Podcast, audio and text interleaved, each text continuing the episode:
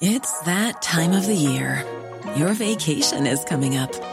You can already hear the beach waves, feel the warm breeze, relax, and think about work. You really, really want it all to work out while you're away. Monday.com gives you and the team that peace of mind. When all work is on one platform and everyone's in sync, things just flow wherever you are. Tap the banner to go to Monday.com.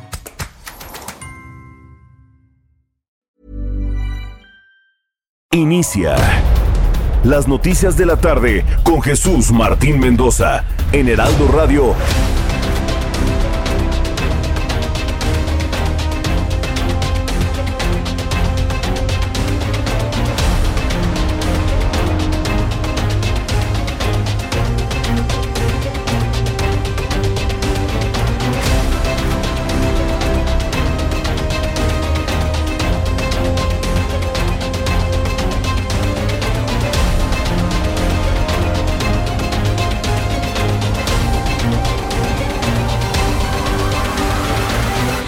Las seis de la tarde en punto, hora del centro de la República Mexicana. Bienvenidos, muy buenas tardes. Iniciamos el Heraldo Radio correspondiente este viernes, 11 de marzo del año 2022. Sea usted bienvenido a nuestro programa de noticias. Estamos listos con lo más importante que ha ocurrido en México y en el mundo. Súbale el volumen a su radio, que le tengo la información más importante hasta este momento.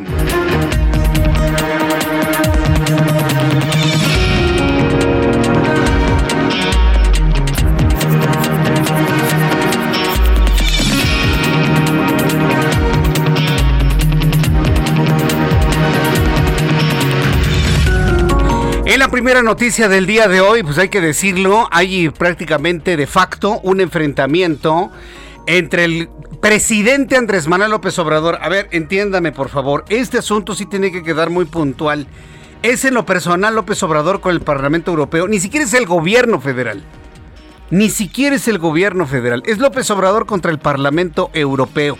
Luego de que el Parlamento Europeo ayer hizo señalamientos muy duros sobre los problemas de violencia, de inseguridad y asesinato de periodistas, bueno, pues el día de hoy el presidente de la República desestimó el llamado que realizó el Parlamento Europeo para que la actual administración garantice la protección y creación de un entorno seguro para periodistas y defensores de los derechos humanos. López Obrador se atrevió en la carta a calificar de borregos a los diputados del Europarlamento. Les dijo borregos poco informados.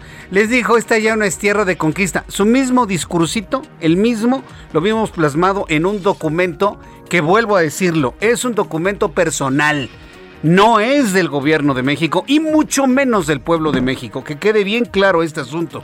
¿Por qué se lo digo? Porque hoy en la mañana, pregunta de un reportero, él confirmó que esa carta la escribió él. No pasó por Marcelo Ebrard, no pasó, no pasó por Relaciones Exteriores. Por cierto, hasta este momento, Marcelo Ebrard mantiene un silencio sepulcral sobre este diferendo con el Parlamento Europeo. Pues es claro, mientras López Obrador se pelea con los españoles y con los austríacos, Marcelo Ebrard mantiene las relaciones institucionales de nuestro país en muy buen nivel con los países europeos, principalmente España, y de repente da esta patada. Bueno, se lo voy a poner de este tamaño. La carta se redactó a las 4 de la tarde, se dio a conocer después de las 8 de la noche, empezó a ser viral hacia las 9, 10 de la noche de ayer. Le aseguro que hasta sus propios correligionarios del Movimiento de Regeneración Nacional aseguraban que se trataba de una carta fake. Para que se dé usted una idea, del bajísimo nivel de la redacción de la carta, que por cierto hoy la leyó el presidente de la República. Hasta Gerardo Fernández Noroña la descalificó. Mire, usted conoce a nuestro querido compañero Gerardo Fernández Noroña porque es compañero columnista aquí en el Heraldo. Bueno, ya para que Gerardo Fernández Noroña haya descalificado la carta del presidente de la República, eso ya nos lo dice absolutamente todo, ¿no? Entonces, hay aquí algo muy muy extraño que está pasando en el tema de las relaciones exteriores en donde ha sido prácticamente borrado del mapa Marcelo Ebrard y bueno pues los eurodiputados están sorprendidos por el nivel antidiplomático y completamente bajo que utilizó el presidente de la República para calificarlos hasta de borregos. Imagínense, el asunto está preocupante. Yo no le voy a poner otro calificativo más que preocupante.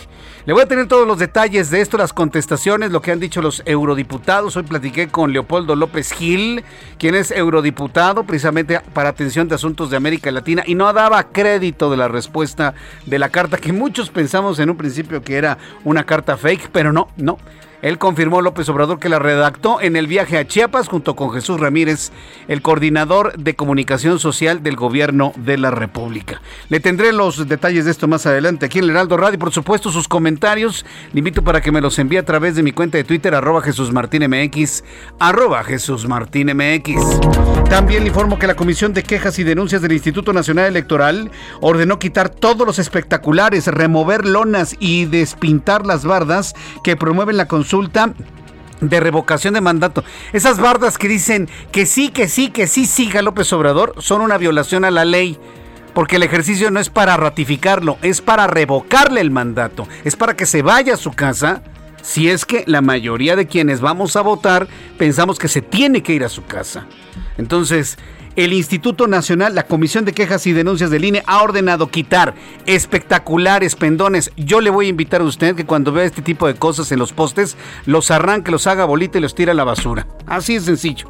De esa manera todos nosotros vamos a estar verificando que el proceso de revocación de mandato para revocarle el cargo a Andrés Manuel López Obrador toda la veda se realice con respeto y restricto a la ley electoral. También le platicaré sobre esta, eh, esta decisión de la Comisión de Quejas y Denuncias del Instituto Nacional Electoral. Le informó que la Fiscalía de Michoacán confirmó que este viernes fue hallado sin vida René Cervantes, asesor de César Arturo Valencia Caballero, alcalde de Aguililla, asesinado ayer. Valencia fue encontrado muerto tras ser privado de su libertad ayer. ¿Sabe qué significa esto? Que tanto presidente municipal de Aguililla como su principal asesor están muertos. Este es un clarísimo mensaje del crimen organizado allá en Michoacán. Lo platicamos también más adelante aquí en el Heraldo Radio. Otra de las noticias importantes, la Secretaría de Hacienda y Crédito Público informó que del 12 al 18 de marzo otorgará estímulos fiscales del 100% al costo de combustibles, incluida la, gasolina premium. Al ratito le voy a tener los montos por cada combustible. Si el gobierno de México no diera estos estímulos que van el, del orden de entre los 4 y los 5 pesos con 50 centavos, ese monto lo tendríamos que pagar usted y yo por cada litro de gasolina. ¿Qué significa eso? Que la gasolina regular, la verde, la, la regular, pues, podría su precio estar cercano ya a los 30 pesos por litro. Pues claro, está subiendo el petróleo, está subiendo el costo de la refinación, está subiendo el costo de la gasolina. Y si usted toma en cuenta que no somos autosuficientes en gasolina, no lo somos y no lo seremos en muchos años, no lo somos, importamos el 75% de las gasolinas, dato de Pemex, no es mío, sacado de la manga. 75% de las gasolinas que se consumen son compradas en los Estados Unidos. Ah, bueno, pues todo indica que el precio de la gasolina se va a ir hasta arriba y va a tender a equilibrarse con los precios en Estados Unidos, en donde en este momento cada galón, 3.8 litros, vale 7 dólares haga los cálculos y va a ver que le va a salir en 39 pesos cada litro de gasolina. Estamos en una situación complicada debido a lo ocurrido entre Rusia y Ucrania.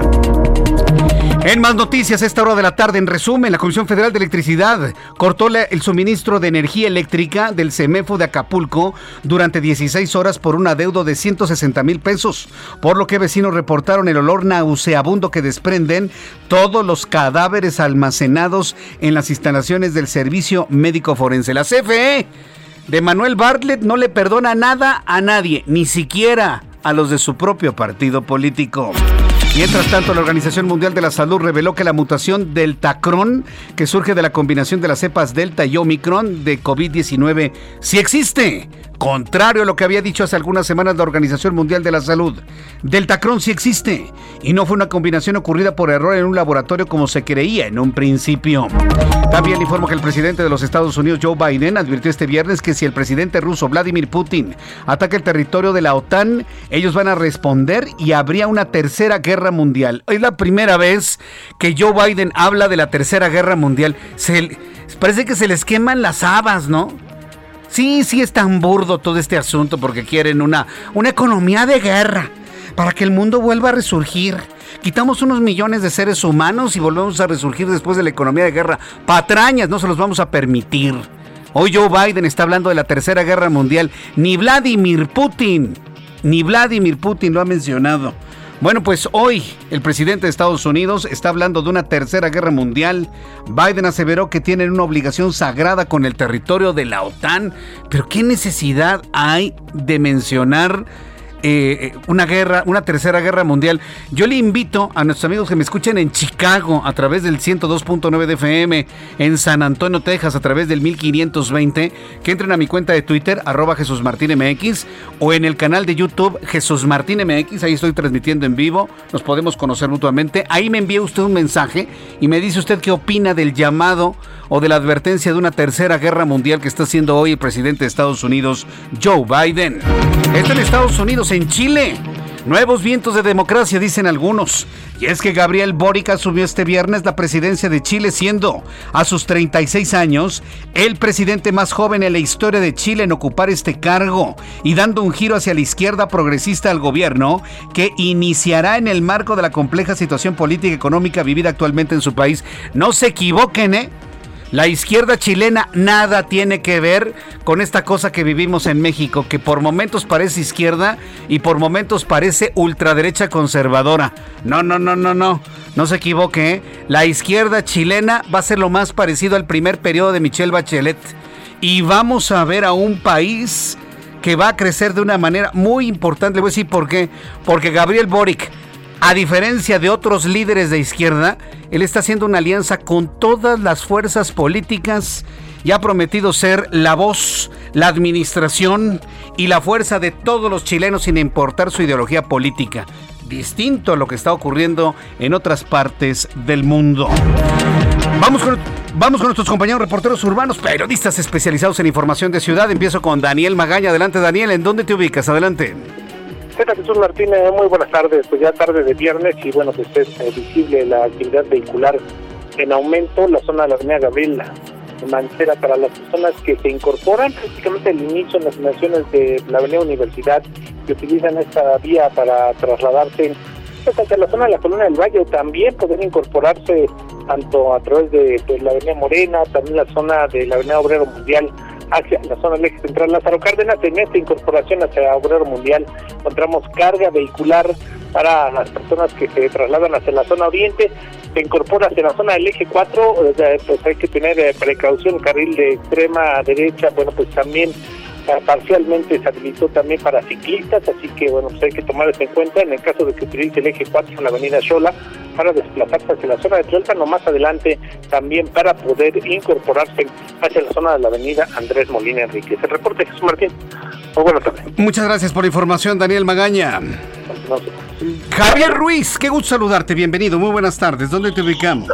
El gusto es mío, Jesús Martín, excelente tarde en la zona centro de la Ciudad de México, en específico en la avenida Doctor Yo de la Loza, Jesús Martín, donde vamos a encontrar ya problemas viales en ambos bloques de carriles, al menos para quien se desplaza de la zona del eje poniente la avenida Bucareli para llegar al eje central Lázaro Cárdenas, o bien para continuar hacia la avenida Fray Servando Teresa de Mier, estas en las inmediaciones del mercado de Sonora. No está de más, Martín, utilizar el eje 2 sur, la avenida Doctor Balmis, en la colonia de los doctores en general, el avance es mucho mejor, una buena alternativa incluso para llegar hacia la zona oriente de la Ciudad de México y el eje 1 poniente la avenida Cuauhtémoc, también ya con avance complicado desde Chapultepec para llegar hacia la zona del eje 3 sur, la avenida Baja California, más adelante también llegando al entronque con el viaducto Miguel Alemán e incluso también para cruzar la avenida Sola el avance es bastante complicado, hay que salir con anticipación y el viaducto pues realmente con complicaciones desde patriotismo para quien desea llegar a la calzada de Tlalpan, prácticamente la circulación es a vuelta de rueda. Entonces Jesús Martín, el reporte que tenemos. Muchas gracias por la información Javier Ruiz. Estamos atentos, hasta luego, buenas tardes. Que te vaya muy bien, al ratito nos escuchamos. Mario Miranda, qué gusto saludarte en este viernes, ya me imagino el caos en donde te encuentras. ¿Qué tal Jesús Martín? Buenas tardes. Pues para informarte que tenemos información real del circuito exterior en estos momentos encontraremos carriles revertibles de la raza a ley de En el sentido opuesto del circuito interior de reforma a la raza encontraremos buen avance de Marina Nacional del circuito a Mariano Escobedo con carga vehicular en ambos sentidos.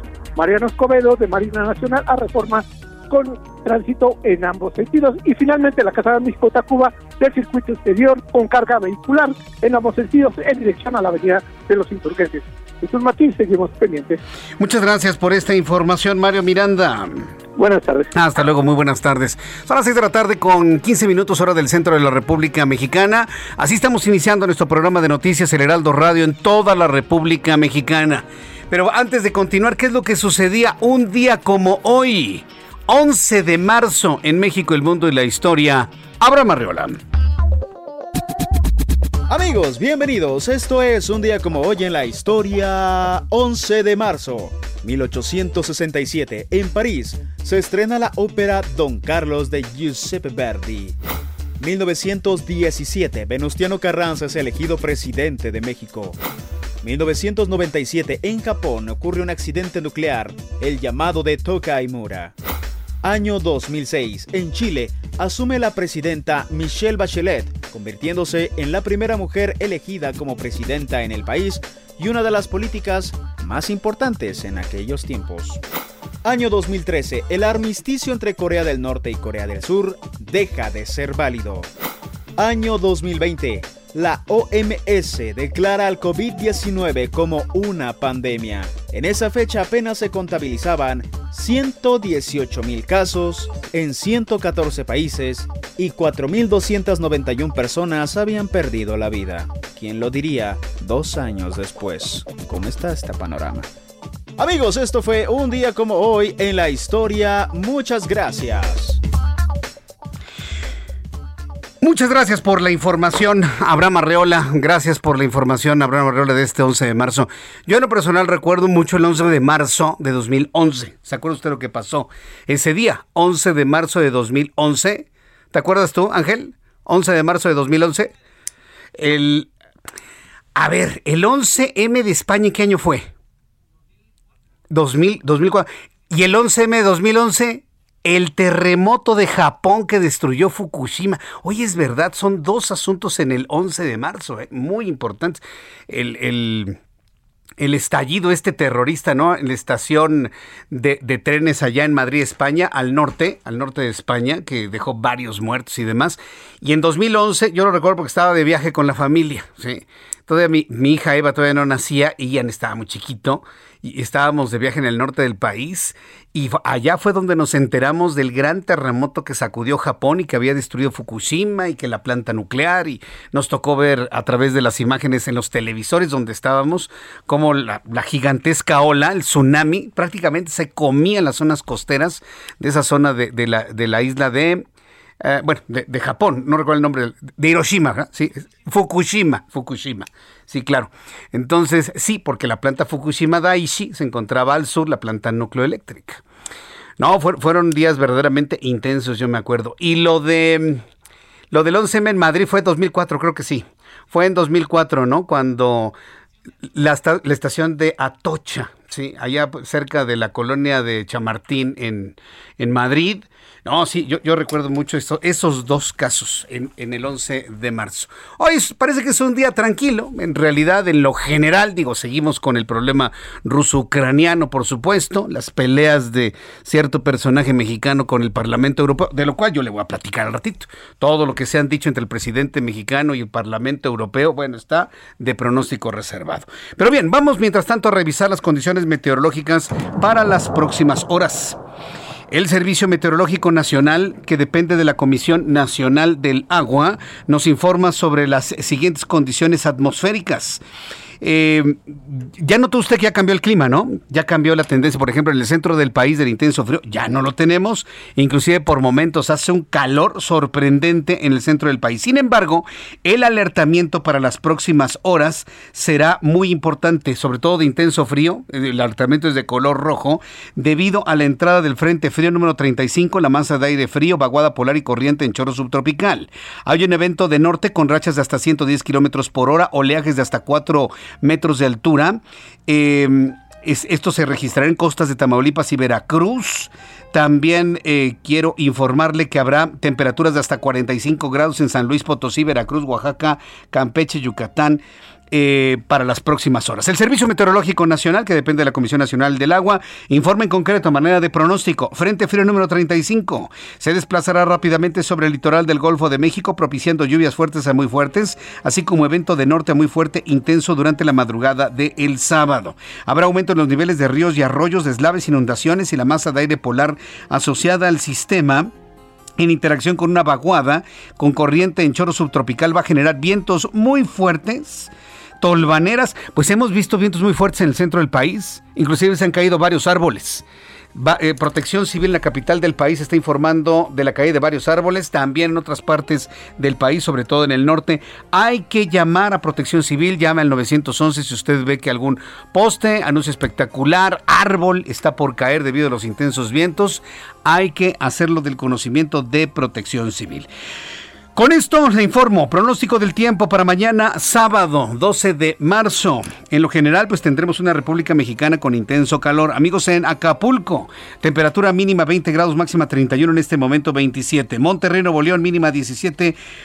perdón, en Monterrey mínima 10, máxima 31. Amigos en Oaxaca, me da mucho gusto saludarlos. Temperatura mínima 10 grados, máxima 32, 27 en este momento.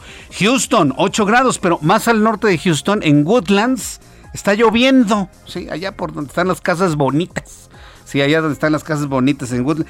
6 grados en este momento, llueve, cae como aguanieve, mínima 3, máxima 17 en Hermosillo, Sonora, mínima 9, máxima 26, 25 grados en este momento en Cancún, Quintana Roo, 24 la mínima, máxima 31, 27 en este momento, Colima, mínima 13, máxima 33, y aquí en la capital de la República, en este momento 25 grados, es calorcito para esta hora de la tarde, mínima 10, mañana al amanecer y la máxima 28 grados Celsius.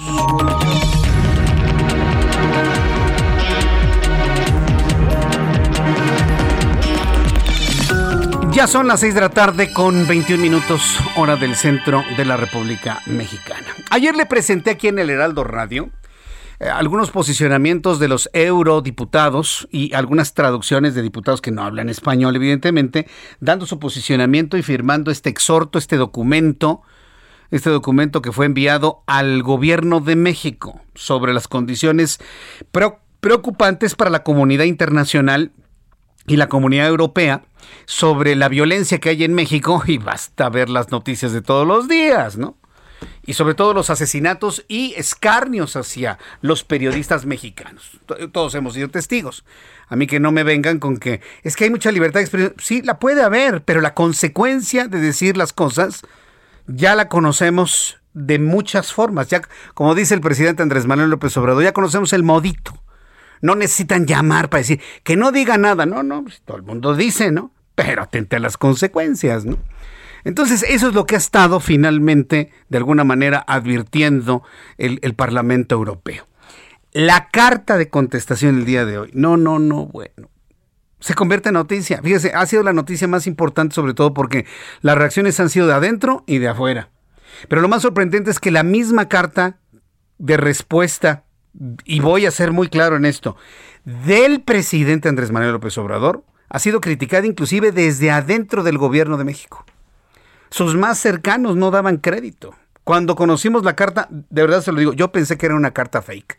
Es más, en mi cuenta de Twitter dije, a ver, tranquilos, esto es una, es una, es fake, ¿no? Y conforme fueron pasando las horas, no hombre, ¿cuál fake?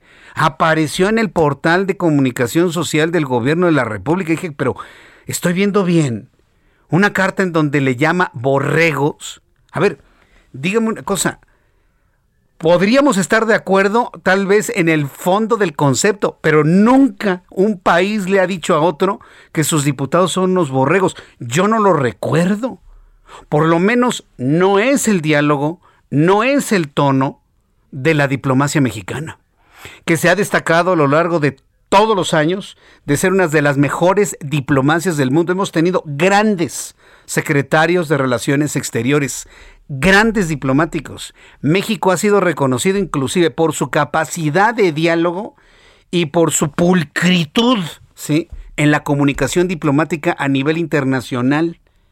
No por nada, no por nada, hoy tenemos a un hombre importantísimo de México, que es Juan Ramón de la Fuente, en una posición pero muy específica, muy eh, eh, estratégica en la Organización de las Naciones Unidas, Juan Ramón de la Fuente. No crea que nada más de manera gratuita. Es porque es un reconocimiento al buen hacer de la diplomacia mexicana. Y hoy eso está por los suelos. Porque al presidente se le ocurrió escribir en un avión una contestación con todo el hígado. Hay que decirlo como es finalmente. Después de los anuncios, le, leo un vamos a escuchar un fragmento de la lectura que hizo del documento y yo le invito a que me dé sus opiniones porque ya también hay reacciones por parte del Parlamento Europeo. Le invito para que me escriba a través de mi cuenta de Twitter, arroba Jesús Martín MX y a través de YouTube en el canal Jesús Martín MX.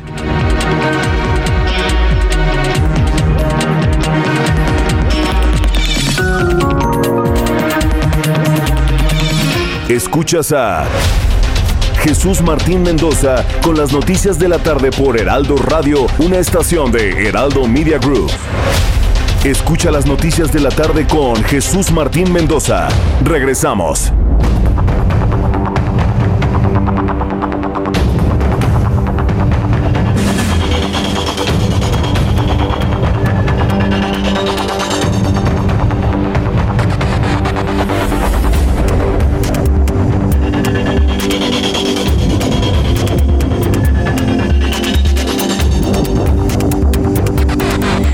6 de la tarde con 30 minutos hora del centro de la República Mexicana. Escucha usted el Heraldo Radio. Yo soy Jesús Martín Mendoza con las noticias importantes del día de hoy. Bien, entonces, el Europarlamento es un posicionamiento y un exhorto bastante fuerte en contra del gobierno de México y de manera personal López Obrador le contesta al Europarlamento. Sigo insistiendo que fue un documento personal, inclusive los partidos políticos, las fuerzas políticas de México ya se han comunicado con el, Europarlamento, el Parlamento Europeo, para deslindarse y deslindar a México y a la sociedad mexicana de ese tipo de contestación. El presidente mexicano eh, comentó lo siguiente. Eh, este viernes, Amnistía Internacional, junto con una veintena de organizaciones civiles, lamentó la respuesta, la respuesta que dio el gobierno de México. Sí, y esto me parece que es muy, muy importante mencionarlo.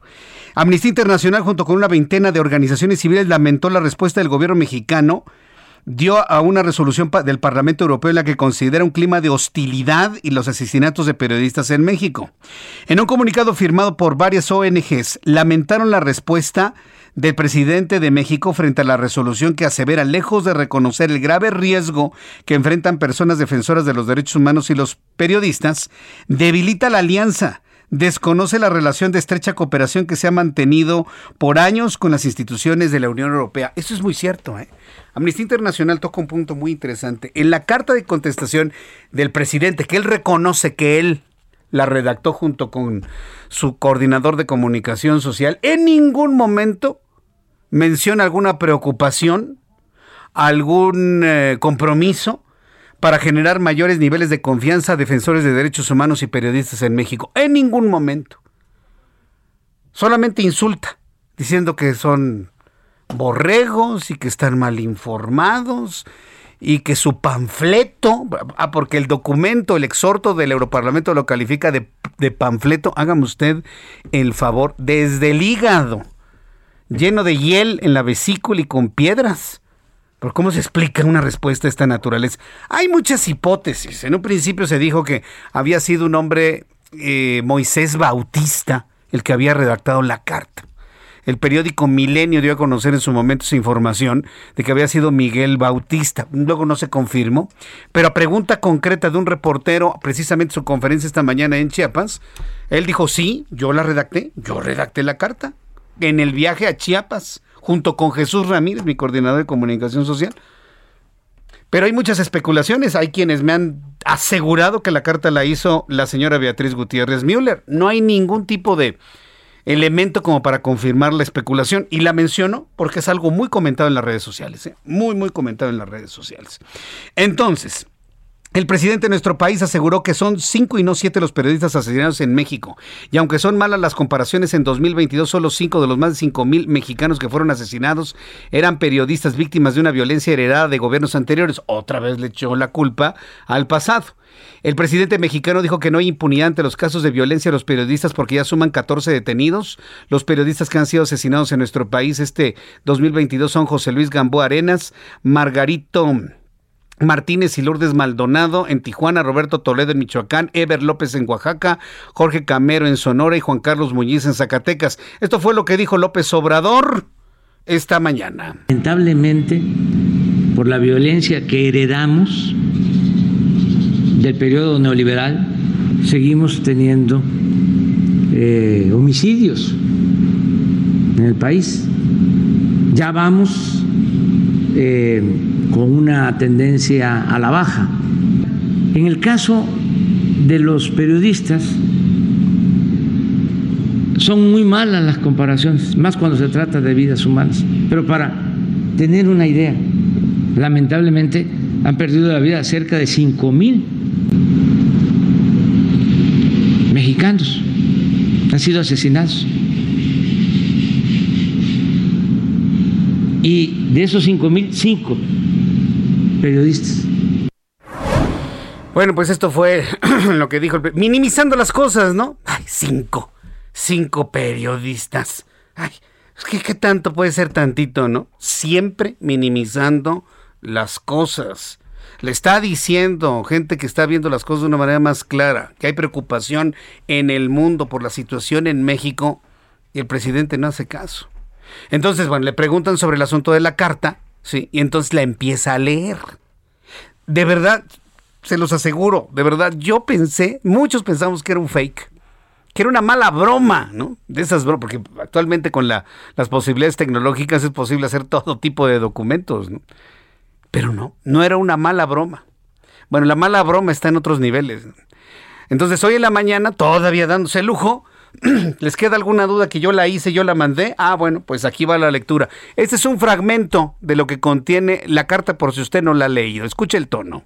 Un legislador, ya sea conservador o liberal, empiezan los opositores a decir, me, me.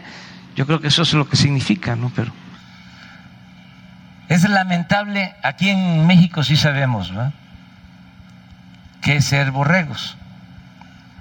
Es lamentable que se sumen como borregos a la estrategia reaccionaria y golpista del grupo corrupto que se opone a la cuarta transformación. Y todavía, y, aclaran, y no es un insulto, luego dicen, no es un insulto. Este, y todavía hace el sonido de los borregos. ¿Qué le parece? Ese es el presidente de México. Ese que usted escuchó es la persona que eligieron. Yo no voté por él y me enorgullezco de decir que yo no voté por él. Que votaron 30 millones de mexicanos. Es increíble. Yo estoy sorprendido. Ya no sé si reír o llorar. Obviamente, bueno, en el Herald Televisión tuve la oportunidad de platicar con Leopoldo López Gil, ¿sí? Europarlamentario. Él es el responsable y es vocero del APP y bueno, pues para todo lo que tiene que ver temas de, Latinoamérica, él es el que puso en la mesa del análisis en el Europarlamento todo el tema de la violencia hacia periodistas y defensores de derechos humanos en nuestro país. Tuvo oportunidad de entrevistarlo y sobre el asunto de los borregos, esto fue lo que nos dijo. Bueno, la primera reacción es obviamente eh, que es lamentable pues que se utilice un lenguaje como este eh, y que se esté ignorando la razón de haber hecho una resolución como esta, que emanan de la Secretaría de Gobierno, donde se ha dicho que el 95% de los casos eh, de asesinatos pues, a, periodistas y personas que están vinculadas al, tema de la información sufren el fenómeno de la impunidad. Que eh, no se puede dar impunidad si no hay voluntad, o, mejor dicho, no puede darse la impunidad si hubiese una voluntad para llevar a justicia a los criminales que han cometido esos asesinatos. Es evidente que ha habido una, una decisión, una voluntad o una falta de voluntad para no hacer lo, lo que ha debido hacerse. Yo creo que eso en cuanto a la desinformación. En cuanto a que somos borregos, bueno, eh, solamente recordar al, presidente López Obrador y sus colaboradores que el Parlamento Europeo está compuesto por más de 700 diputados que representamos a más a 27 naciones, que representamos a toda la gama de políticas eh, y e ideologías que se dan en Europa, que van desde la extrema derecha hasta la extrema izquierda, y que una votación de 600 votos a favor y en contra, algo debería decir sobre eh, la situación eh, y la gravedad de la situación. Y no es para descalificarla llamándonos con insultos llamándonos con insultos. ¡Qué vergüenza! no sé. Mire, si algo de las cosas... Había dos cosas muy interesantes en las cuales México se enorgullecía antes. Sí, en el periodo neoliberal para las personas que no están de acuerdo. Sí, con los priistas y los panistas. Había algo con lo que nos enorgullecíamos mucho. Uno, con nuestro sistema de salud en cuanto a vacunaciones y cercos sanitarios, ¿se acuerda? que fue motivo de muchas entrevistas y hasta de visitas internacionales. Y el otro, el de la diplomacia mexicana. La diplomacia mexicana se, ha destacado por siempre por ser una de las mejores del mundo. Bueno, ya no ahora, ¿eh? Ya no ahora. Marcelo Ebrard, secretario de Relaciones Exteriores, ha hecho esfuerzos enormes por mantener esa buena costumbre en las relaciones diplomáticas y la prueba está en que mientras el presidente habla de pausas con España, pues hemos visto al propio secretario de Relaciones Exteriores. ¿Por qué?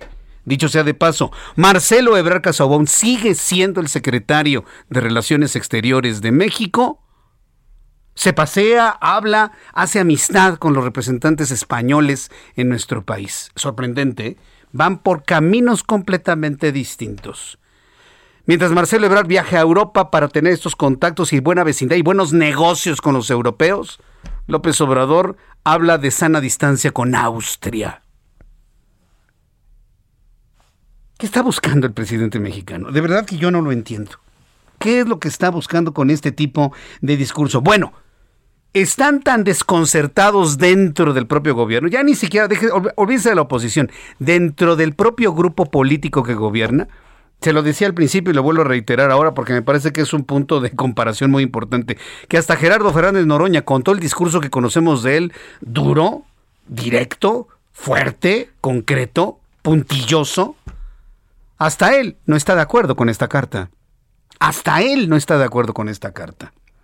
Mi compañero Iván Saldaña, que es reportero del Heraldo Media Group, nos tiene información de que los diputados, inclusive del Partido del Trabajo, no han estado de acuerdo con la carta, con, eh, eh, eh, con la carta y el contenido de esta carta enviada a los eurodiputados. En un ratito más voy a tenerle información con mi compañero Iván Saldaña de lo que ha trascendido sobre ello. Por lo pronto, Balbina Flores es defensora de los derechos humanos y representante en México de la Organización de Reporteros Sin Fronteras. Estimada Balbina Flores, gracias por tomar la llamada telefónica el día de hoy. Bienvenida, muy buenas tardes. ¿Qué tal? Buenas tardes, muchas gracias por este espacio. Reconocimos la fuerza, la contundencia de la, de la posición del Parlamento Europeo hacia el gobierno mexicano por la condición que, que vivimos, periodistas y también defensores de los derechos humanos. Pero la respuesta del presidente, subrayo, de él en lo personal hacia el Europarlamento, ha generado una reacción verdaderamente inusitada, sobre todo por el nivel nada diplomático y por los insultos que profiere dentro de su carta. ¿Cuál es la reacción que tienen ustedes en Reporteros Sin Fronteras con, esta, con este nivel de diálogo, vamos a llamarlo de esta manera, Balbina? Bueno, yo, yo me limitaré a decir solo tres cosas. Una, que Reporteros Sin Fronteras coincide en muchos de estos puntos que señala el Parlamento Europeo. Reporteros sin Fronteras lo ha dicho por muchos años, y no solo en esta administración, sino en otras administraciones, que México se ha convertido en uno de los países más peligrosos para ejercer el periodismo en México. Y la otra es que la comunidad internacional, incluyendo al Parlamento Europeo, no es la primera vez que se pronuncia sobre la situación de libertad de expresión en México y en la situación de derechos humanos. Lo ha hecho en otros años, en otras administraciones, como fue en el gobierno de Enrique Peña Nieto, cuando el caso de Ayotzinapa, eh, en el gobierno de eh, Javier Duarte, en el caso de Veracruz, un estado de los más violentos para la prensa. Es decir, eh, la comunidad internacional siempre ha estado atenta a lo que ocurre en México con la libertad de expresión. Desde luego que el tema de México en este año con siete periodistas asesinados pues llama muchísimo la atención. Y tercero, bueno, que, que es una pena lo que el presidente ha dicho y que es para nosotros una manera simple y sencillamente de desviar la atención sobre el fondo y el tema central, que es eh, el compromiso que el gobierno mexicano pueda establecer con relación al combate contra la impunidad en los asesinatos de periodistas y en la protección de periodistas. Hay entonces una coincidencia de Reporteros Sin Fronteras con lo planteado por el Europarlamento. ¿Cómo, ¿Cómo se entiende en Reporteros Sin Fronteras la reacción del presidente mexicano? Que vaya, muchas fuerzas políticas aquí en México se han deslindado de esa posición, no considerándola como una reacción oficial de México como tal, sino como una reacción unipersonal del actual administrador mexicano. ¿Qué, piensan ustedes de ese tono y de esa respuesta? Bueno, desde luego que el tono es... Eh, es lamentable, es una pena que, que se dé esta respuesta nada nada seria, más allá de la cuestión diplomática que debe existir y, y, que nos parece que es una forma de desviar el tema de las agresiones en contra de periodistas y defensores de derechos humanos. Desde luego no esperábamos, nos ha sorprendido como muchos esta esta reacción, pero pero bueno, o sea, nos parece que el gobierno eh, tiene la oportunidad, como hemos señalado todavía, de rectificar esta postura y de, realmente establecer un compromiso serio en todos sus niveles de gobierno con, con la lucha contra la impunidad en los en las agresiones a periodistas y en el fortalecimiento de los mecanismos de protección. Correcto. Ahora, eh, se tendría que tomar esta carta en serio, sobre todo cuando, pues no es un posicionamiento de gobierno como tal, es solamente del presidente, claro, sin minimizar su posición, pero fue un documento que ni siquiera pasó por la Secretaría de Relaciones Exteriores y mucho menos por el canciller. Es decir, ¿qué, peso específico puede tener desde como ustedes lo ven en Reporteros Sin Fronteras?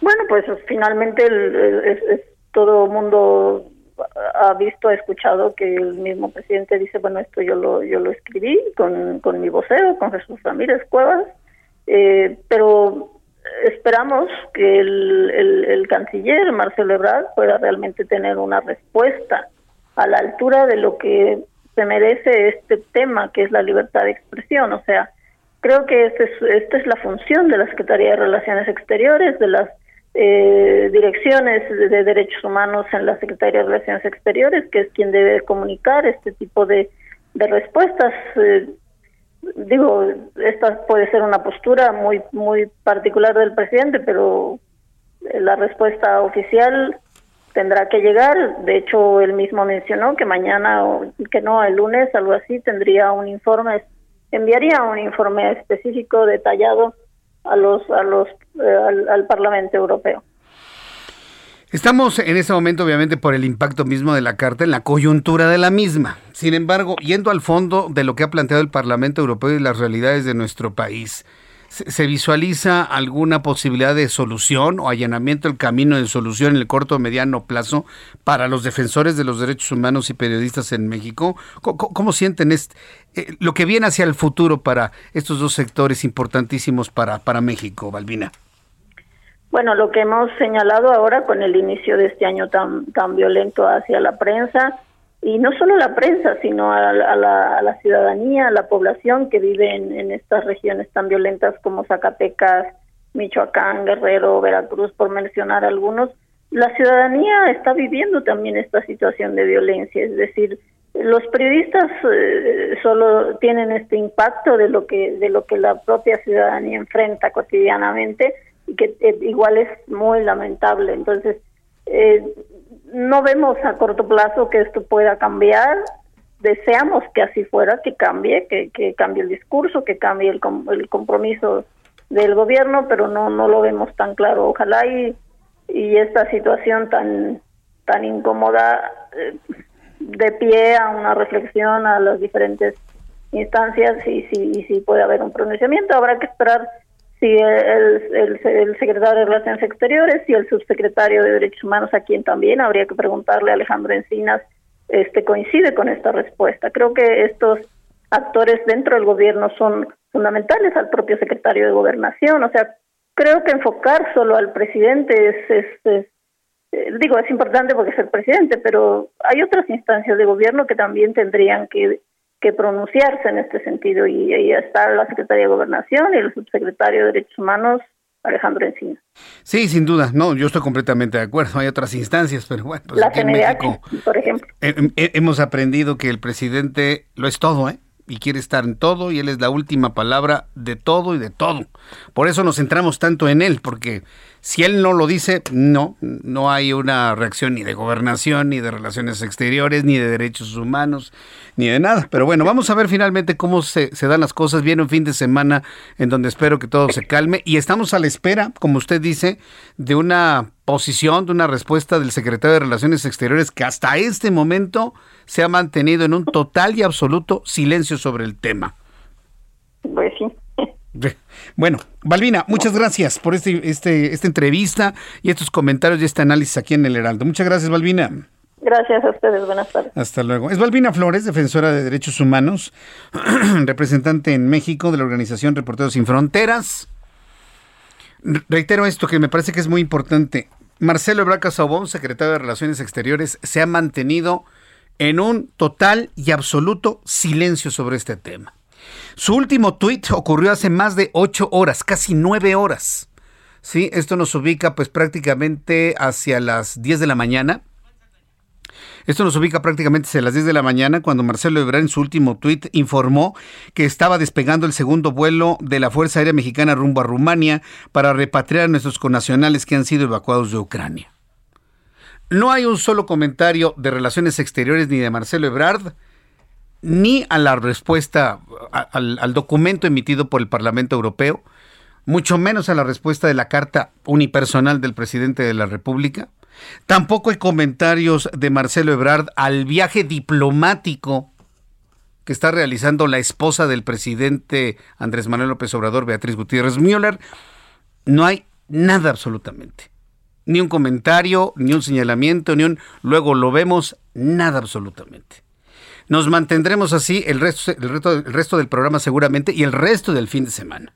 Habrá que estar muy atentos de cuál será la primera reacción sobre estos temas que le he planteado del secretario de Relaciones Exteriores, que me parece que ya es el momento en el que deba conocerse pues una reacción. Finalmente, él es el responsable del área, pero además, más importante, es el que ha mantenido, a pesar de todo, nuestra buena relación con España, nuestra buena relación con el Reino Unido, nuestra buena relación con Estados Unidos, con Canadá, con Panamá, seguramente con Austria lo va a hacer en su momento.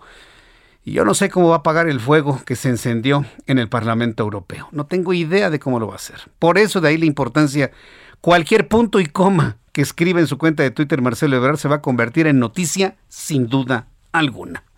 Son las 6.52. Las 6 de la tarde con 52 minutos hora del centro de la República Mexicana. Ya le adelantaba que los diputados no están de acuerdo con la carta. Vaya, ni los del Partido del Trabajo. Iván Saldaña, adelante, te escuchamos.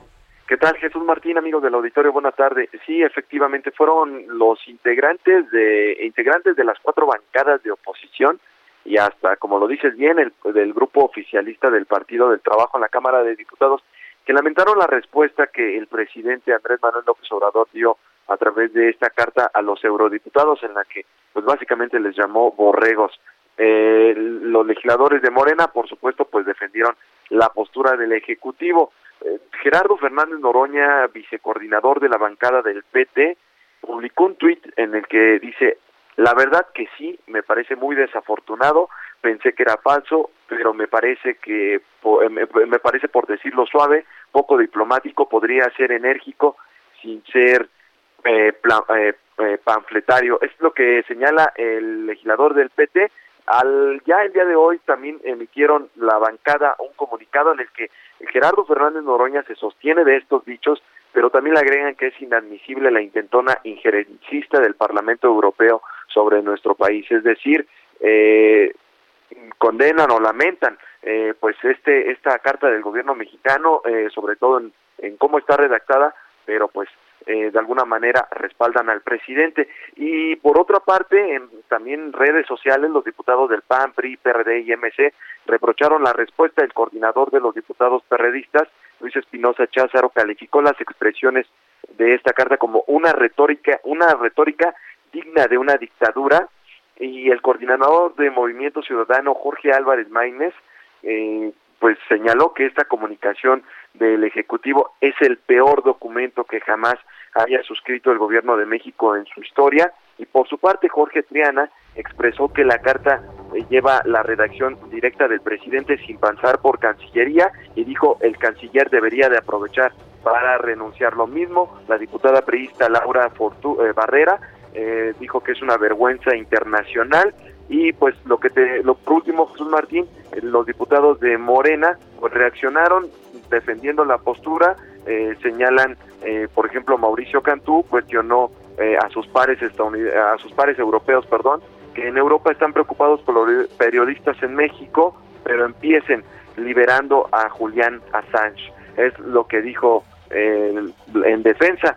básicamente los diputados de Morena de esta postura del gobierno mexicano sobre la carta Bien, Iván. el pronunciamiento de los diputados. Muchas gracias, Iván. Buenas tardes. Buenas tardes. Voy a los anuncios y regreso con más. Heraldo Radio. Escuchas a Jesús Martín Mendoza con las noticias de la tarde por Heraldo Radio, una estación de Heraldo Media Group.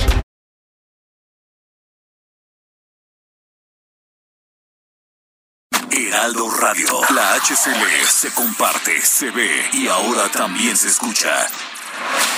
Escucha las noticias de la tarde con Jesús Martín Mendoza. Regresamos.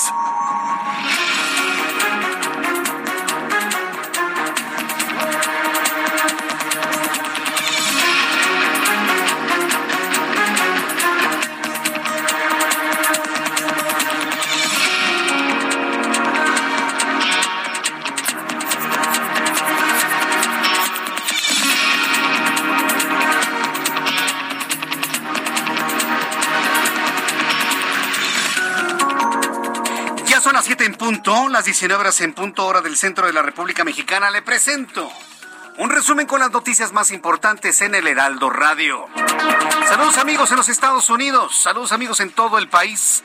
Gracias por estar en, sin- en sintonía con nosotros a través de la plataforma de radio más poderosa de todo México y Estados Unidos, Heraldo Radio. Y bueno, pues en el resto del mundo a través de nuestros eh, sistemas digitales en Internet, de aplicación del Heraldo de México, en mi plataforma de YouTube, Jesús Martín MX. Este es un resumen de lo más destacado. Le informo que durante este viernes, la segunda semana de marzo, la Secretaría de Salud reportó 7.413 nuevos casos de COVID-19 en México durante las últimas 24 horas para un acumulado de 5.599.284 casos de coronavirus. En materia de defunciones se contabilizaron 244 a consecuencia del coronavirus para un total de 320.851 muertos desde que inició la pandemia. El índice de letalidad se mantiene en niveles de 5.7%. En más de este resumen de noticias, le informo que Balbina Flores, defensora de derechos humanos, declaró en entrevista con el Heraldo Radio que la respuesta del presidente mexicano contra el Parlamento Europeo es una forma de desviar el tema principal, que son las agresiones contra los periodistas y los defensores de los derechos humanos en México y la falta de compromiso del gobierno para combatir la impunidad de los agresores, el reforzamiento de la protección de los comunicadores y la libertad de expresión en México. Esto fue lo que nos dijo nuestra invitada, Balbina Flores. Es lamentable, es una pena que, que se dé esta respuesta nada nada seria, más allá de la cuestión diplomática que debe existir. Parece que es una forma de desviar el tema de las agresiones en contra de periodistas y defensores de derechos humanos. Desde luego no esperábamos esta reacción, pero nos parece que el gobierno eh, tiene la oportunidad, como hemos señalado todavía, de rectificar esta postura y de, y de realmente establecer un compromiso serio en todos sus niveles de gobierno con, con la lucha contra la impunidad en, los, en las agresiones a periodistas y en el fortalecimiento de los mecanismos de protección. En más de este resumen de noticias, le informo que el secretario de los Estados Unidos de Seguridad, el secretario estadounidense de Seguridad Nacional Alejandro Mayorkas, vendrá a México la próxima semana para hablar del tema migratorio. El Instituto Nacional de Antropología e Historia informó que la zona arqueológica de Chichen Itza siempre sí abrirá sus puertas al público el 21 de marzo durante el equinoccio de primavera y que implementará un operativo especial para respetar las medidas sanitarias.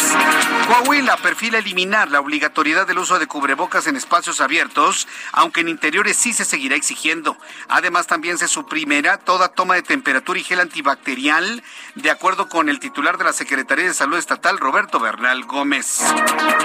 Ernesto Lavín Hernández, subdelegado del ISTE en Tampico, informó que el personal del Hospital General recibirá capacitación para controlar a los mapaches que viven en las inmediaciones del hospital, atraparlos sin dañarlos y ponerlos bajo resguardo para trasladarlo a sus hábitats. Claro, estamos hablando de los animalitos, ¿no?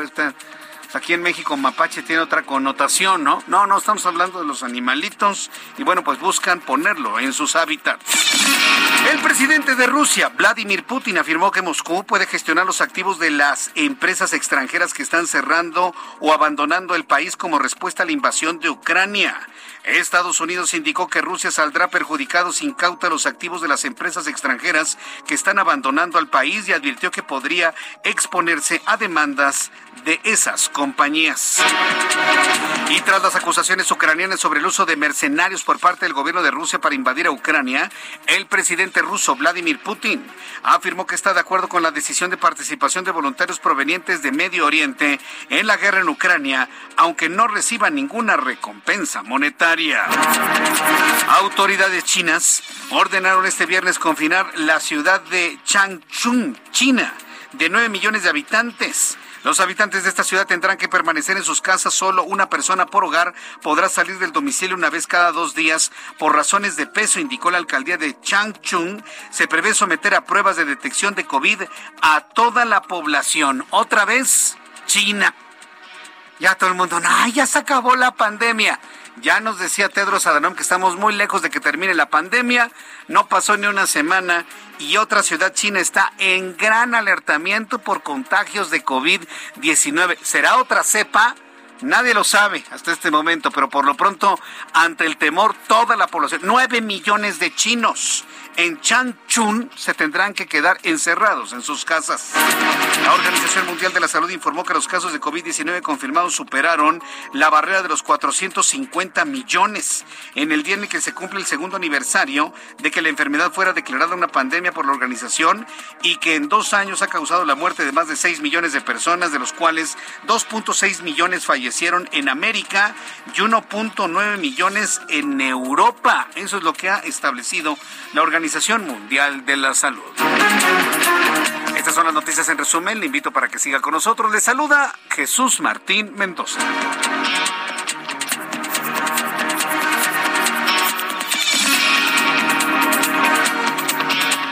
Las 7.6, las 7.6 hora del centro de la República Mexicana. Continuamos con la información aquí en el Heraldo Radio. Vamos con nuestros compañeros reporteros urbanos, periodistas especializados en información de ciudad.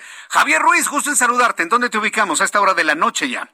El gusto es mío, Jesús Martínez. Estamos, recorriendo la avenida de los insurgentes. Hace unos momentos dejamos el paseo de la reforma y ya hemos llegado al eje 1 norte. Prácticamente, Jesús Martín, el avance esa vuelta de rueda. No hemos encontrado nada extraordinario más que un vehículo descompuesto, pero ya está siendo orillado. El sentido opuesto de la avenida de los insurgentes en general, el avance es bastante aceptable, únicamente contratiempos que son provocados por la operación de los distintos semáforos. En lo que corresponde al eje 1 norte, ya contamina asentamientos prácticamente desde el eje 1 poniente de la avenida Guerrero y para quien desea llegar hacia la zona del Paseo de la Reforma o bien para continuar a la avenida Vidal del Alcocer y finalmente el eje 1 oriente la avenida Anillo de Circunvalación, también ya con avance lento Jesús Martín, una vez que se deja atrás la calle de Corregidora, hubo un bloqueo, ya se han retirado y poco a poco también podrán avanzar las personas en dirección hacia Fray Servando Teresa de Pierre. De momento, Jesús Martín, es el reporte que tenemos. Muchas gracias por esta información.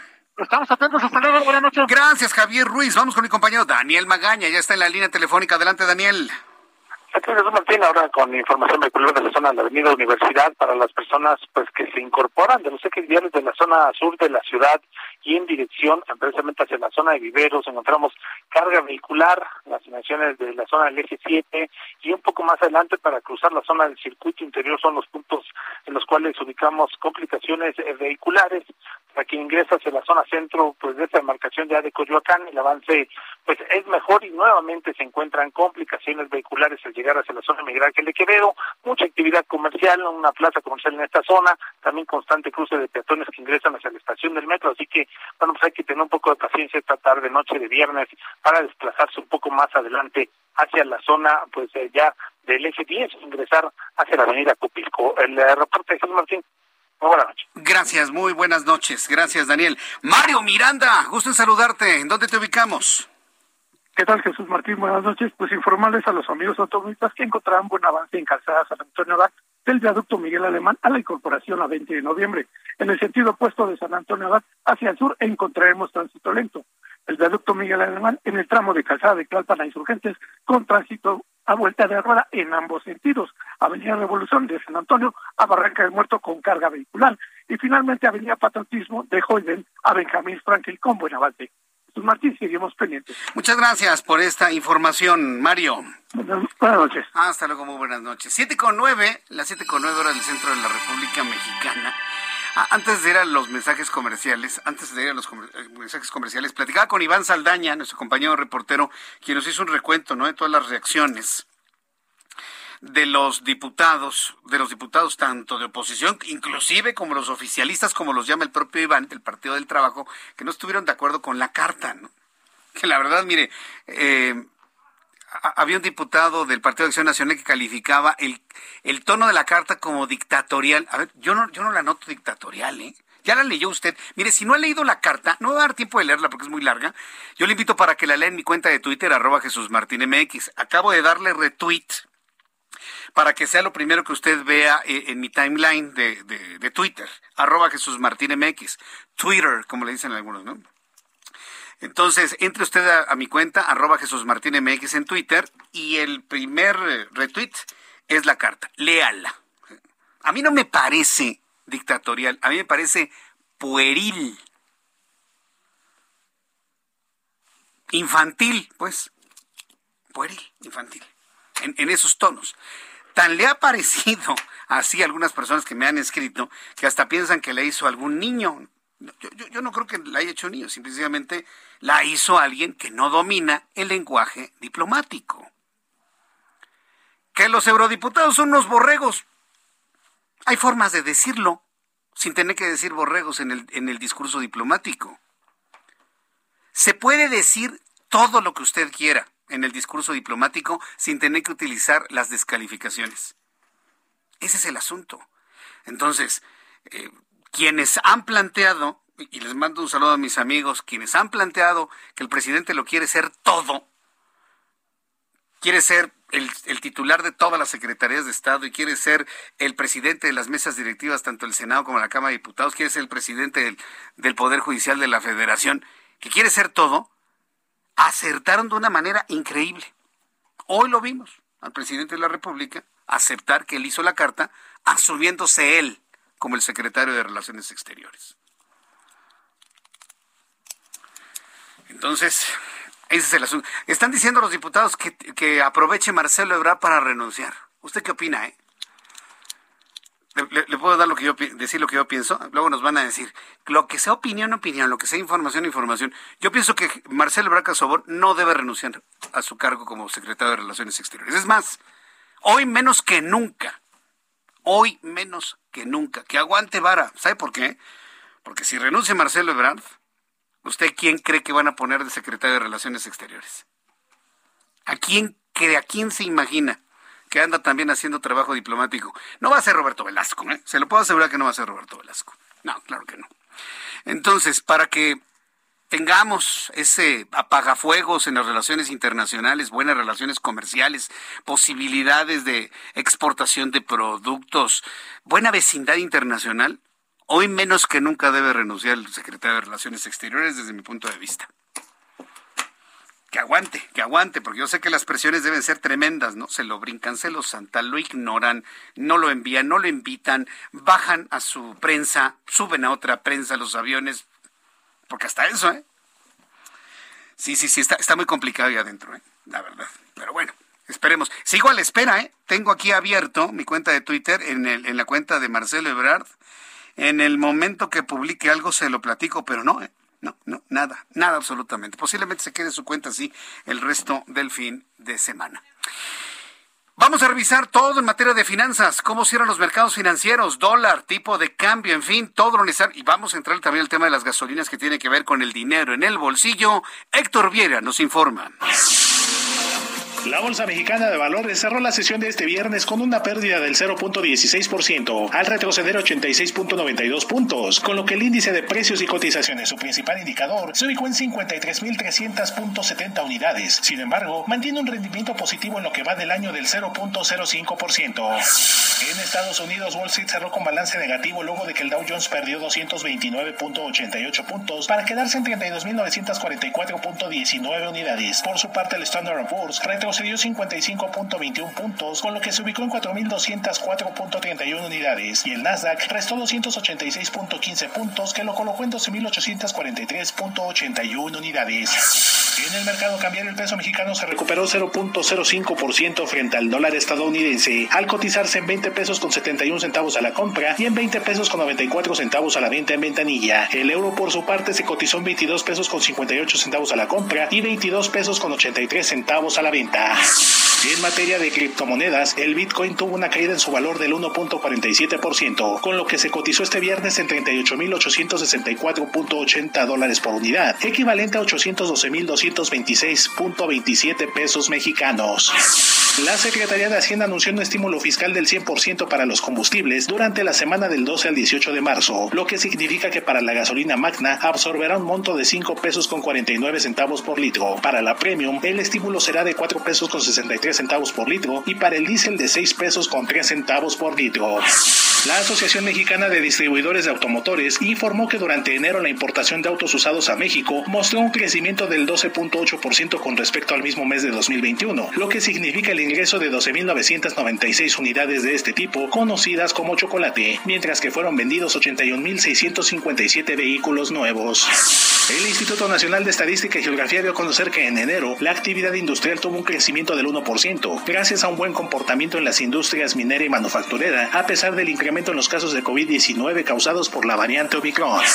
La presidenta de la Comisión Europea, Ursula von der Leyen, anunció este viernes que el bloque comunitario decidirá un cuarto paquete de sanciones contra Rusia, que se detallarán en las próximas horas en coordinación con el G7. Esto como respuesta a las atrocidades cometidas por el régimen de Vladimir Putin en Ucrania.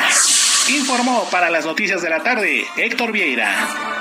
Muchas gracias, Héctor Vieira, por eh, las noticias. Eh, financieras el día de hoy. Así cerramos la semana. ¿eh? Esperemos que haya algún tipo de recuperación para la próxima. Por cierto, estaba revisando las tendencias del Bitcoin, que ya después se va a convertir en una especie de indicador. Afortunadamente o lamentablemente, otra vez el Bitcoin se ha ido, pero para el suelo. En este momento, la cotización en pesos mexicanos de cada Bitcoin es de 822.640.44 centavos en el último mes ha tenido una reducción del 10.13%. Es decir, quienes han invertido en Bitcoin desde hace dos meses, tres meses no han visto la suya. ¿eh? Así que manténgase frío, con cabeza fría y aguantando hasta que otra vez el Bitcoin rebase la barrera del millón de pesos. Solamente ahí, entonces ya podrá ver quienes han invertido en algo de ganancia. Bueno, son las 7.16, 7.16 horas del centro de la República Mexicana. Entro en comunicación con Mayeli Mariscal, nuestra corresponsal en Guadalajara, Jalisco. Implementan operativo en límites de Michoacán luego de la violencia en municipios de Jalisco y regresarán actividades en Tamazula. Ya hay condiciones, dice el alcalde. Luego de la regañiza que le puso el gobernador Enrique Alfaro al presidente Tamazula, pues claro, van a regresar a clases, pero hasta el lunes. Adelante con la información, Mayeli Mariscal. Muy buenas tardes, buenas tardes también a todo el auditorio. Pues efectivamente, tal y como lo mencionas, ayer por la noche, luego de los actos de violencia que se generaron en la carretera federal 110, cuando dos tráileres fueron atravesados en esta carretera para impedir el paso y se les prendió fuego por eh, sujetos presuntamente del crimen organizado. El presidente municipal de Tamazula eh, informó a través de las redes sociales oficiales de ese municipio que se suspenderían para este viernes las clases y también cualquier otra actividad y llamó incluso a los empresarios también a reducir sus actividades. Sin embargo, eh, pues horas más tarde, esta mañana, el gobernador Enrique Alfaro, a través de un video que posteó en sus redes sociales, dijo que no se suspendían las actividades, al contrario, que estos actos eh, pues no habían atentado en contra de la población civil y que todo estaba ya eh, bajo control, incluso elementos de la Secretaría de la Defensa Nacional ya se encuentran en estos municipios y es que el día de ayer asesinaron a dos policías de Jocotepec cuando atendían un choque en un ataque directo. El vehículo eh, posteriormente se dirigió eh, pues camino hacia Michoacán. Eh, más tarde, también en la Manzanilla, un vehículo que tenía armas fue incendiado en la plaza principal. Y bueno, estos actos derivaron en eh, un operativo para reforzar la seguridad con elementos tanto de la Secretaría de Seguridad de Jalisco como también de la Sedena y, por supuesto, la Fiscalía. Así es que, eh, pues bueno, se están realizando algunas labores de proximidad con la población para también tratar de calmar los ánimos y llamó al gobernador a mantenerse informado a través de las redes oficiales. Así es que esa es la información y la situación que se vive en Jalisco. Correcto, gracias por la información, Mayeli. Excelente noche para todos. Excelente noche para todos. Bien, ya son las siete con 19, siete con 19. Quiero agradecer a todos nuestros amigos que me están saludando a través de nuestra plataforma de comunicación, a través de YouTube, Jesús Martín MX, en el canal Jesús Martín MX en YouTube. Y bueno, pues, Emanuel, ¿tienes unas mañanitas ahí, por favor? Sí, porque mire, si hay una persona, todos son muy importantes evidentemente, pero si hay alguien fiel a nuestro programa de noticias y que platica con todos y los invita y nos promueve y nos echa porras, eh, es nada más y nada menos que Dalia Patricia Gómez Rocha.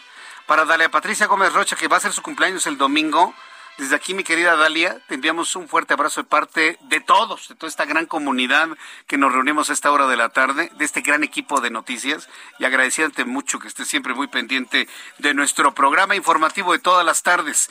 Felicidades, Dalia, feliz cumpleaños. Pásala muy bien en compañía de tu familia. Despierta, mi bien, despierta. Mira que ya Muchas felicidades, Dalia. Pásala muy bien. Feliz. Y no sabes cómo te agradezco todos tus comentarios y que seas tan fiel a nuestro programa de noticias. Gracias. Feliz cumpleaños. Pásala súper bien en compañía de toda la gente que tú amas. Bien, continuando con toda la información aquí en el Heraldo Radio. Vamos a continuar con la, la información que tenemos en este día. Hablemos de las gasolinas. Espérenme tantito ya salieron, ¿no? Ah, en Estados Unidos vale 40 pesos el litro y en México vale 22. A ver, ¿sabe por qué cuesta 22 y en Estados Unidos 40? Porque aquí todavía tenemos gasolina con el precio anterior. De verdad, ah, ¿cómo qué nos creen? Yo siempre he dicho, mire, hagan lo que quieran, es su chamba, yo lo puedo entender, están buscando el poder, perpetuarse como el PRI lo hizo. Mire, yo lo puedo entender, aceptar, aunque no me guste. Pero lo que sí les voy a volver a pedir, señores, ¿sí? Que pongas el saco quien le quede, es que no insulten la inteligencia de la gente. Una de las grandes cosas terribles que ha tenido esta administración es que nos piensan tontos a todos. ¿Por qué está barata ahorita la gasolina? Porque tenemos todavía la compra a precios anteriores de las gasolinas. Se importa, datos de Pemex, el 75% de las gasolinas. Por el amor de Dios. Entonces, tarde o temprano, empezará un proceso de equilibrio en los precios de la gasolina con Estados Unidos. Eso significa que en México va a tender, si no baja en Estados Unidos y se mantiene en 7.20 el galón, a ver, vamos a ver, sí, porque para, dar los datos así claros, ¿no? antes de irnos a los mensajes. 7 dólares con 20 centavos por galón. Sí, 3.80.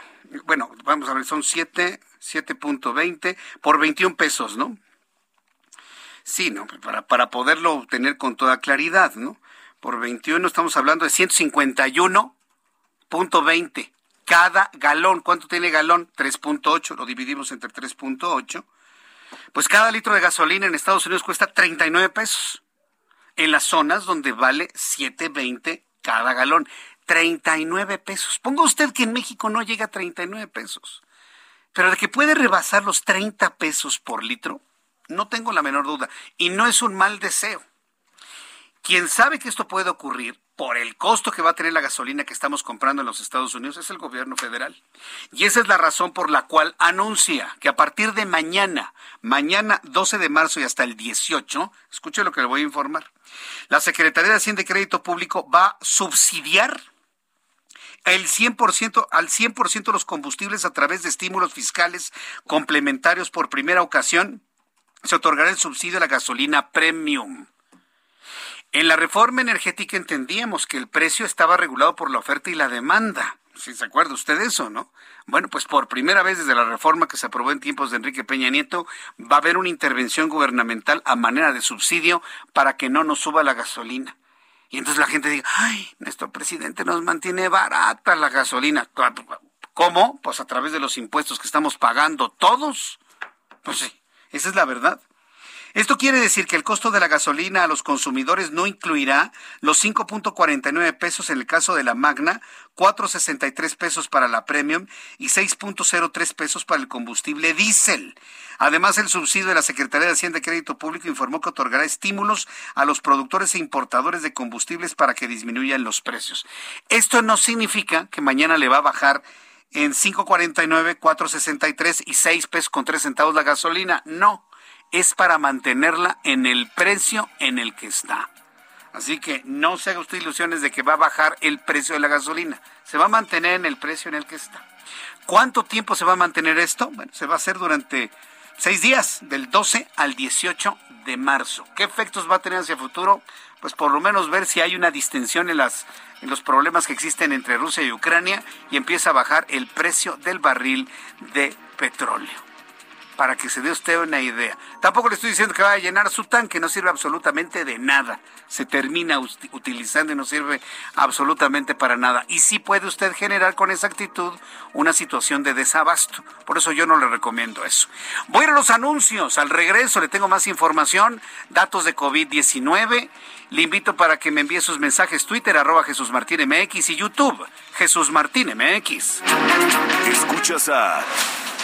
Jesús Martín Mendoza con las noticias de la tarde por Heraldo Radio, una estación de Heraldo Media Group. Heraldo Radio, la HCL se comparte, se ve y ahora también se escucha.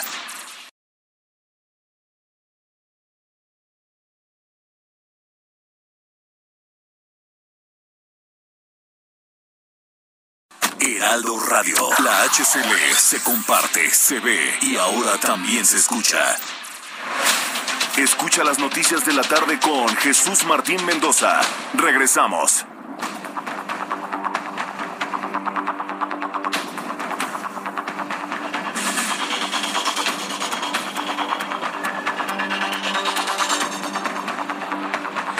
Ya son las siete y media, las siete y media horas del centro de la República Mexicana. Antes de platicarles sobre asuntos electorales y ahora que ya viene la revocación de mandato, antes quiero agradecerle a todas las personas que me están escuchando en el Heraldo Radio el gran apoyo que han eh, dado, que han enviado a, Isaac Rangel Pino. Ayer le platiqué de la historia, ya está cerca su cirugía, hace falta todavía el que completemos. La, meta se completó en la primera convocatoria que le hice hace cinco meses y bueno, pues estamos pidiendo nuevamente su ayuda para poder completar esa meta aunque ya, ya se tiene el quirófano, ya se tiene lo más elemental, falta una serie de estudios que le tienen que hacer Isaac y obviamente costo del tejido, ¿sí?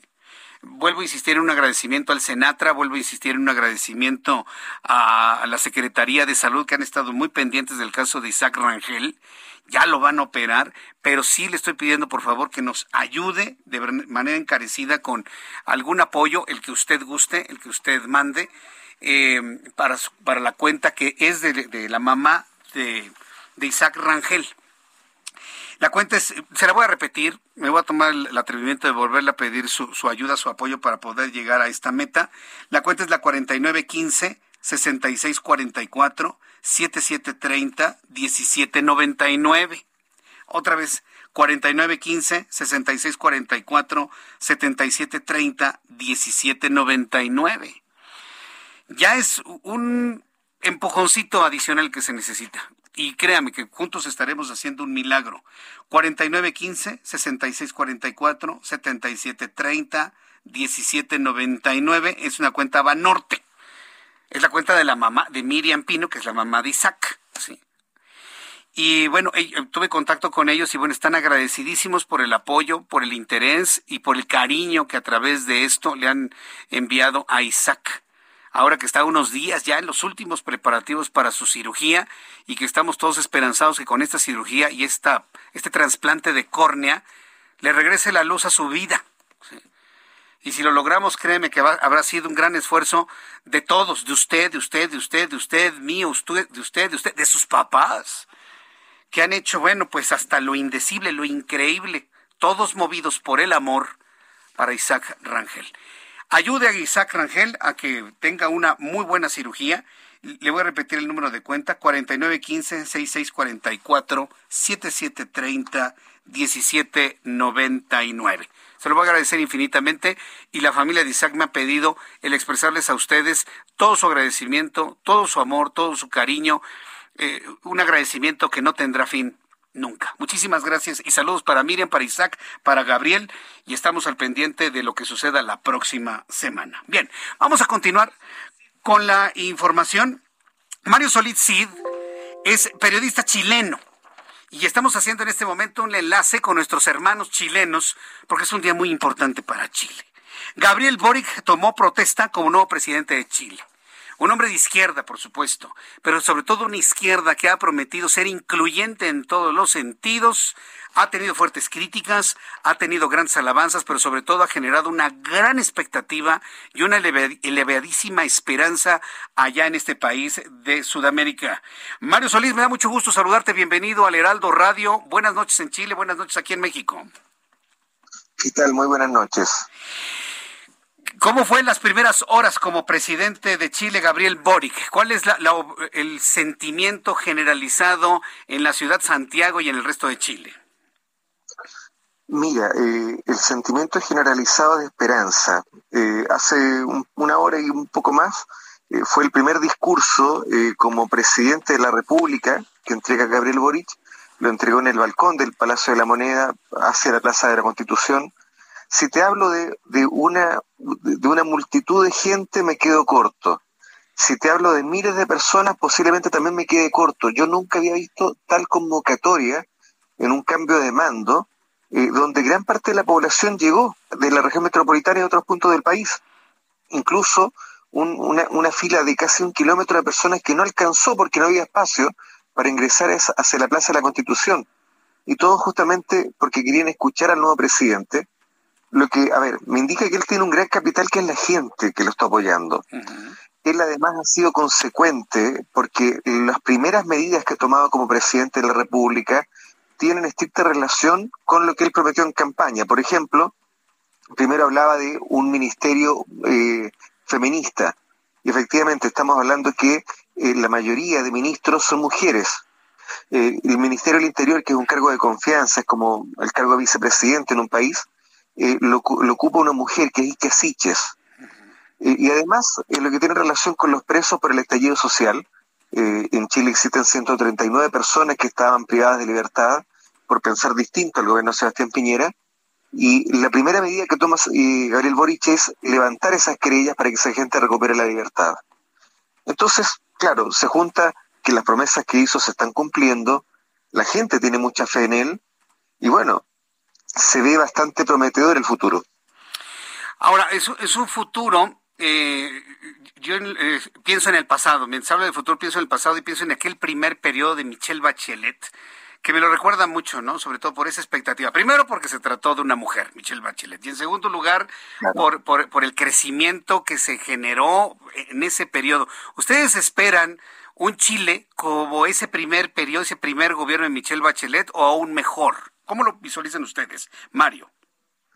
A ver, ¿cómo lo visualizo yo? Yo soy más cauteloso en realidad, porque, a ver, también, si bien es cierto, ha sido consecuente con su planteamiento de campaña, tiene un discurso que es bastante osado.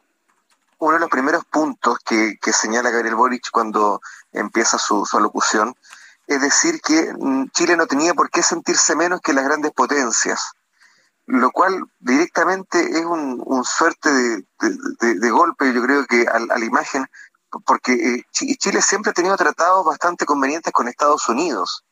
Entonces, esa autosuficiencia, decir que no tenemos por qué sentirnos menos, yo la encuentro un tanto osada, no, no, me atrevo a decir peligrosa, pero sí osada.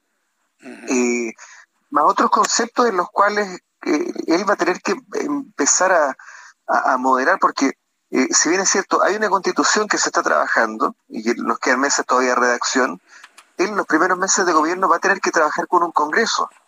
Y el Congreso en este momento le puede limitar gran parte de sus planteamientos. Entonces, para poder conseguir objetivos, va a tener que negociar con el Parlamento.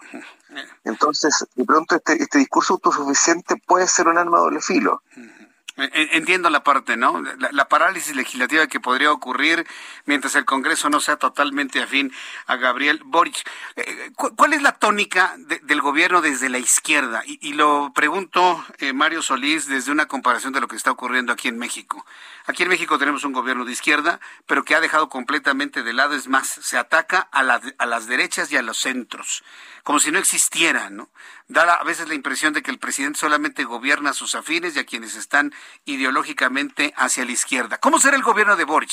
¿Será una izquierda que excluya a quienes no piensan igual? ¿O, será un gobierno incluyente eh, a, pesar de las, eh, de las oposiciones en la ideología política? Mira, yo tomando como referencia el trabajo que hizo Gabriel Boric como diputado, no lo veo como un gobierno excluyente. Eh, Gabriel Boric tiene una gran habilidad, que es la habilidad de poder negociar y poder empatizar con la gente con la cual debe tratar. Mm. Y el mejor ejemplo es cuando Chile estaba en pleno estallido social, que Chile se nos estaba quemando por todos lados. El presidente Piñera se vio forzado a sacar lo que llamó un acuerdo por la paz. Y ese acuerdo por la paz contó con la firma de Gabriel Boric lo que le costó obviamente condenas de su sector, de, la izquierda intelectual chilena.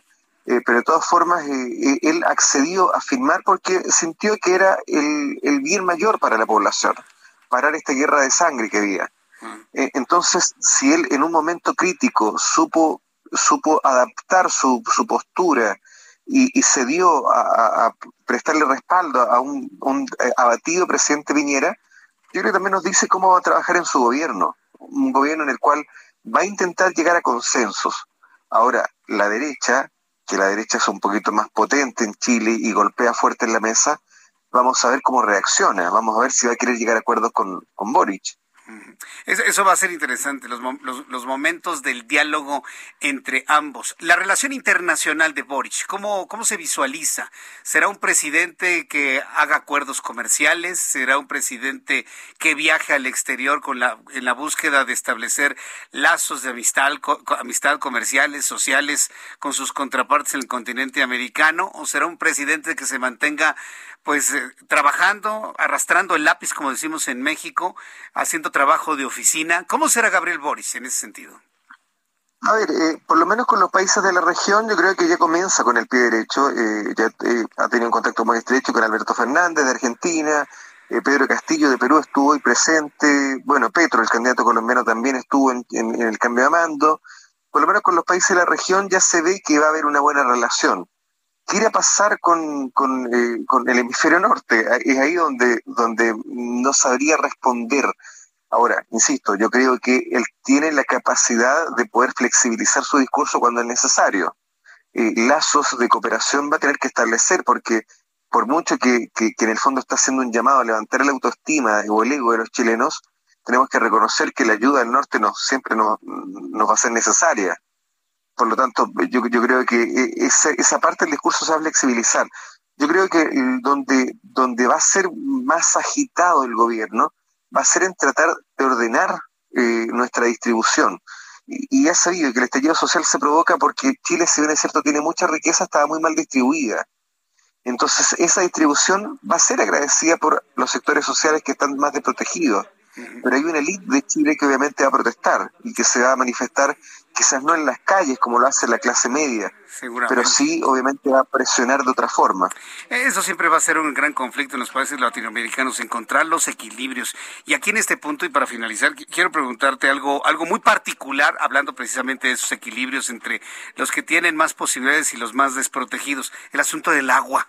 Yo, he revisado varios eh, reportajes en Chile de, cómo pues algunos pocos tienen la propiedad del uso y la explotación de los acuíferos, pasando por la producción agropecuaria, concretamente la de los aguacates, y cómo esta, este manejo del agua a través de los privados pues ha mantenido a muchos, eh, muchas poblaciones verdaderamente en la total y absoluta pobreza en Chile. ¿Tú, tú que en este aspecto en particular Gabriel Boric le entre para hacer que los cuerpos de agua y el agua en general sean propiedad de la nación y si esta se puede explotar a través de concesiones como sucede en México?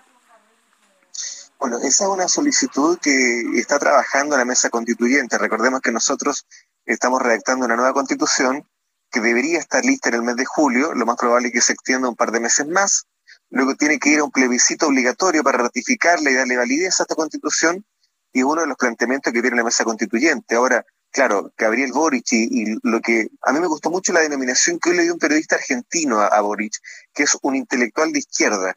Yo creo que el mundo intelectual de izquierda justamente está apostando por eso. Eh, como está en manos de la mesa constituyente, es muy probable que se consiga porque en la mesa constituyente la oposición tiene una muy baja participación y es una participación tan baja que no es capaz de bloquear algunas medidas que acordan los intereses que tiene la derecha chilena. Por lo tanto, podría ser una realidad, pero más que ser obra directamente de Gabriel Boric, esto sería obra de la mesa constituyente que está trabajando. Pues muy interesante, Mario Solís. Eh, me ha dado un enorme gusto tener este enlace con nuestros hermanos chilenos a través de esta señal de radio. Vamos a estar muy atentos de los primeros días del desenvolvimiento. Vaya, estamos, eh, como decimos aquí en México, en la luna de miel. Están ustedes con el nuevo presidente. Vamos a ver cómo se va desenvolviendo en los próximos días y meses. Y cualquier situación así novedosa, constituyente de noticia, pues nos volvemos a poner en contacto contigo, estimado Mario Solís periodista en Santiago de Chile. Muchas gracias por este tiempo. Muchas gracias, Jesús. Un abrazo. Un abrazo, que le vaya muy bien. Es Mario Solís periodista allá en Chile. Gabriel Boric los está estrenando como presidente. Bueno, como dice nuestro, eh, nuestro colaborador el día de hoy, hay una sensación, un ambiente de una gran esperanza, ¿no? De que las cosas pues vayan bien, fluyan bien, sí, sí, de alguna manera como sucedió en el tiempo de, de Michelle Bachelet, pero aún mejor, sobre todo en la esperanza de los equilibrios en el reparto de la riqueza que como le digo, es el enorme reto que se tiene en los países americanos. Son las 7 con 44, las 19 horas con 44 minutos, hora del centro de la República Mexicana.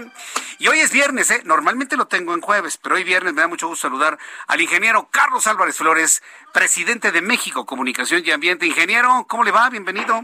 ¿Cómo está? Muy buenas noches, Jesús Martín, a ti y a todo tu auditorio. Hoy se publicó en el diario oficial una norma oficial mexicana, la NOM 001, Semarnat, que originalmente era 96, 1996. Y esta es la que establece los límites máximos permisibles de contaminantes eh, a las descargas de aguas residuales en cuerpos receptores. Propiedad de la nación, dice aquí, bueno, eso está medio vago, pero bueno, los cuerpos receptores son los cuerpos de agua, pero hay diferentes calificaciones. Hay arroyos municipales, por ejemplo, y los cuerpos los cuerpos receptores se supone que son cuerpos de agua federales que son eh, vigilados entre comillas ahorita ahorita te decimos por qué entre comillas por la Conagua por ese animal tan grande que se llama Conagua que no nos sirve para este efecto o sea para la vigilancia del cumplimiento de las normas que eh, establecen los límites máximos permisibles de contaminantes en las aguas residuales, la Conagua no nos sirve y la ley de aguas nacionales vigente tampoco nos sirve. O sea, estamos así como perdidos.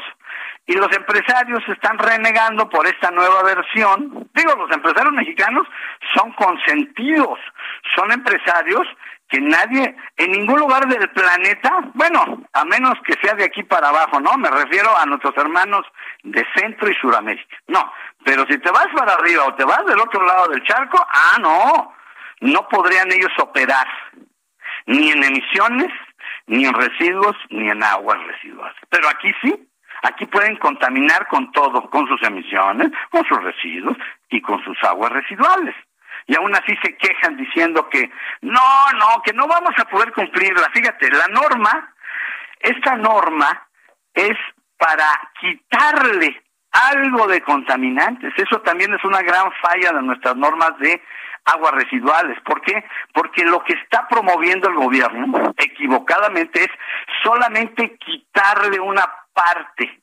No, lo que tenemos que hacer, mi querido Jesús Martínez, reciclar el agua. Lo más escaso en el planeta hoy es el agua dulce.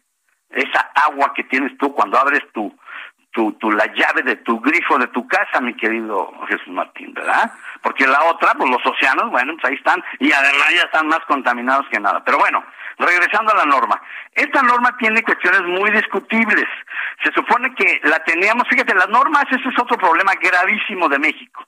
La Ley Nacional de Metrología y Normalización, que ya la derogaron, que ahora se llama Ley de... se llama de infraestructura de la calidad, así se llama, de favor, bueno, este gobierno, ¿verdad?, que cambia las cosas, pero esa otra ley decía que las normas se tenían que revisar cada cinco años, actualizarlas, mejorarlas, endurecerlas para proteger la salud de, los seres humanos y del ecosistema porque también hay animalitos y hay plantas que nos acompañan en el planeta, ¿verdad? Que son fundamentales para la vida del hombre. Bueno, entonces, esta norma no se había revisado, fíjate, era del 96. Estamos en el 21, o sea, ridículamente el propio gobierno, violando su propia ley nacional de metrología y normalización, pues dijeron, ¿cómo? ¿Por qué? Bueno, pues porque hay ciertas costumbres de los gobiernos, no me refiero a este, sino a los otros gobiernos, esos que eh, critica el señor López Obrador, yo también los critico ahorita en este sentido, en el sentido de haber permanecido eh, eh, así sordos, ciegos, o sea, consintiendo a los empresarios, ¿verdad? Consintiéndolos, ¿no? ¿Cómo los vamos a molestar? Mira, nada más te voy a dar unos nombres para que veas de qué estamos hablando. Bachoco jamás ha cumplido con sus aguas residuales. Biopapel, fíjate bien quién es Biopapel. El dueño es amigo del presidente y lo tiene ahí muy cerquita, ahí en Palacio. El dueño de Biopapel ah. tiene cuando menos cinco, pueden ser siete, plantas que tienen unos mugrosos fierros de hace 40 años que no sirven para nada no tienen verdaderas plantas de tratamiento de agua. Danone, ¿sí te suena la palabra Danone, mi querido Jesús Martín? Bueno, es una vergüenza que una poderosa empresa como Danone, que gana miles de millones de pesos anuales, tampoco tenga sus plantas de tratamiento. Ya no digamos los ayuntamientos, no, se están para llorar. ¿Sabes cuántas plantas hay que no funcionan en este país, Jesús Martín? Tres mil plantas de tratamiento que costaron cuando menos 60 mil millones de pesos tirados. Y la Conagua, bien gracias. Y la Semarnat, bien gracias. Y la Cofepris, bueno, pues la Cofepris no existe para efectos de la contaminación en las aguas de este país.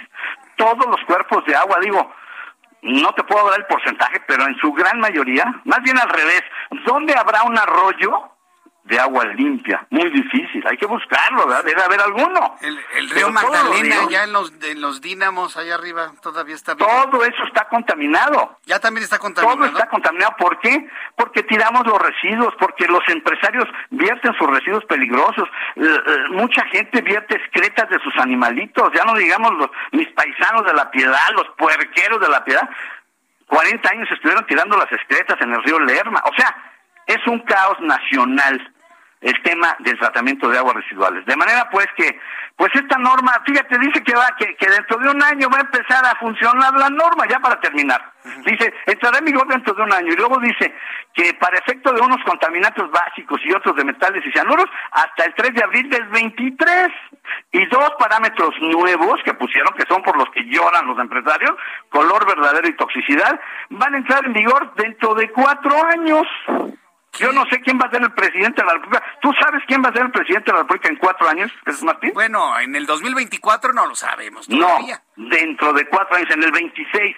¿Quién va a ser el presidente de este país? Ah. ¿O presidenta? No, no, Ah, o va a ser un presidente.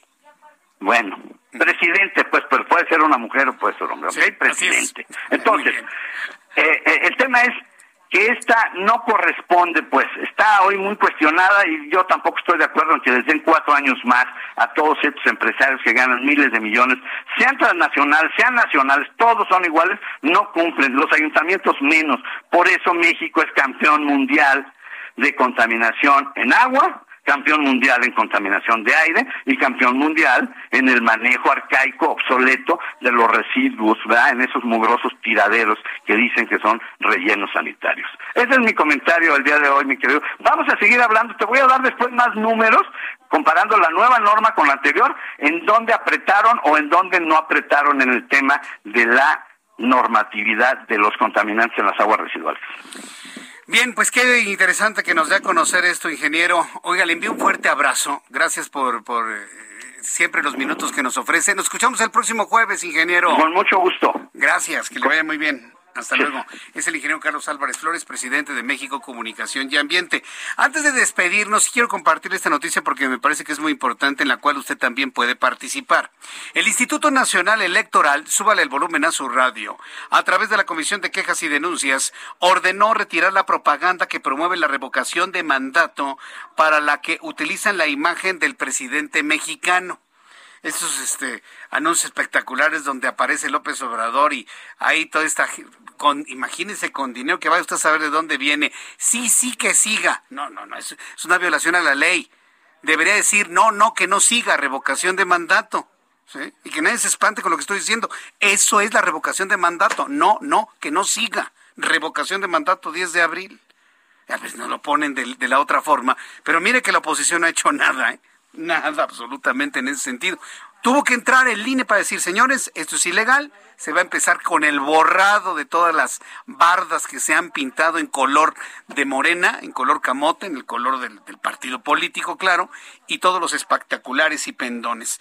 En la investigación iniciada por las quejas que presentaron ciudadanos y partidos de oposición, se detectaron 278 anuncios en espectaculares, 36 bardas, 11 lonas, 21 carteles, 15, en 15 estados de la República, informó el Instituto Nacional Electoral.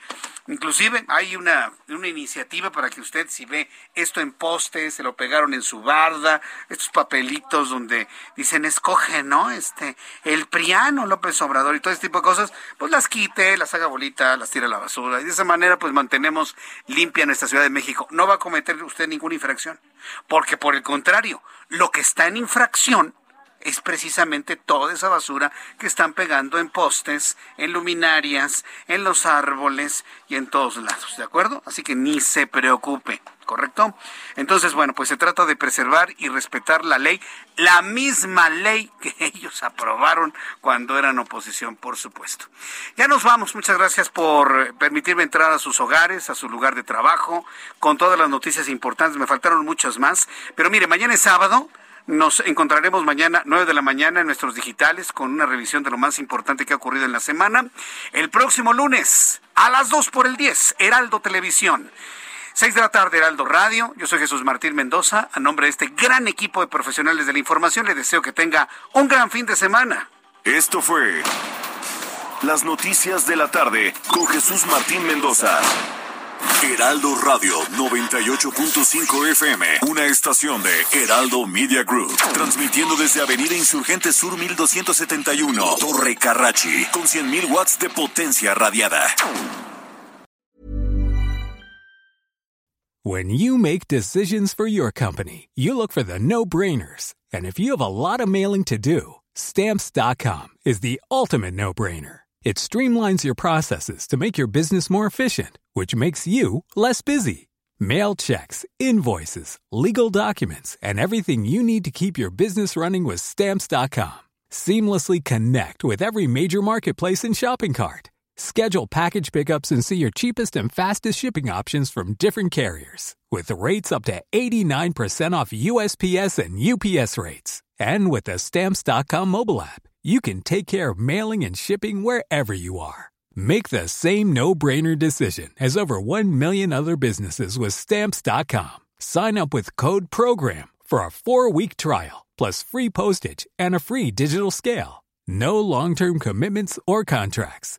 That's stamps.com. Code program.